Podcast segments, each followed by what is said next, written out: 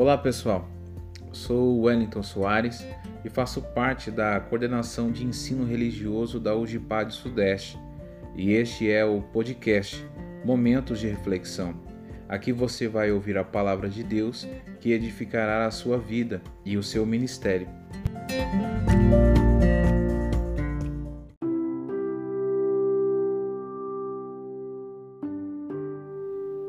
Queridos, o texto da segunda carta do apóstolo Paulo a Timóteo, no capítulo 2, versículo 10 a 13, diz assim: Portanto, tudo sofro por amor dos escolhidos, para que também eles alcancem a salvação que está em Cristo Jesus, com glória eterna.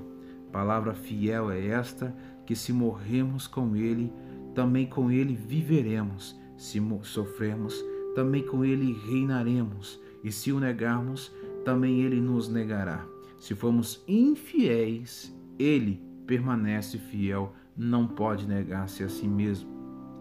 Diante deste texto que nós acabamos de ler, do qual é uma exaltação do apóstolo Paulo ao seu discípulo na fé, Timóteo, nós podemos observar uma coisa interessante no texto.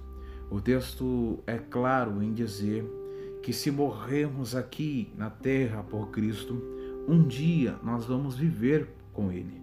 E se nós sofrermos aqui na terra, um dia nós reinaremos com Ele.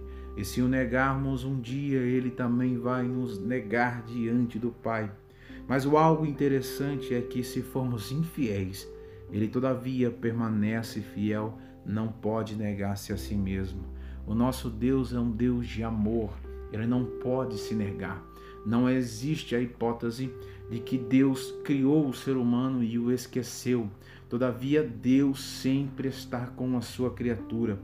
Deus é amoroso. Deus, ele quer sempre estar sempre perto da sua criatura, porque ele é fiel.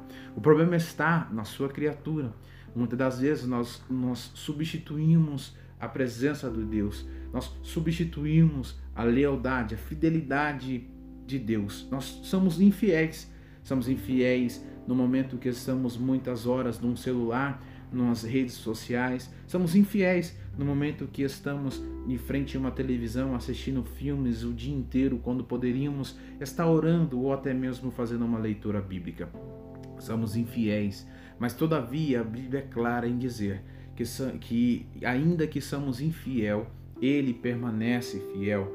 Embora nós cometemos milhares e milhares de erros aqui, Deus, na sua perfeição, ele diz agora, na sua através dessa palavra, que ele sempre vai ser fiel e sempre estará, aleluia, ao nosso lado. Sabe por quê, querido? Porque ele, o nosso Deus, em Cristo Jesus, ele nos ama ele quer sempre o bem, ele quer sempre estar ao nosso lado, ele quer estar sempre íntimo conosco. Receba esta palavra em nome de Jesus.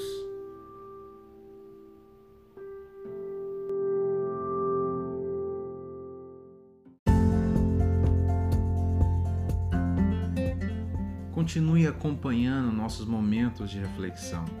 Se você gostou, compartilhe essa mensagem com seus amigos e seja um canal de bênção para a vida deles. Deus abençoe.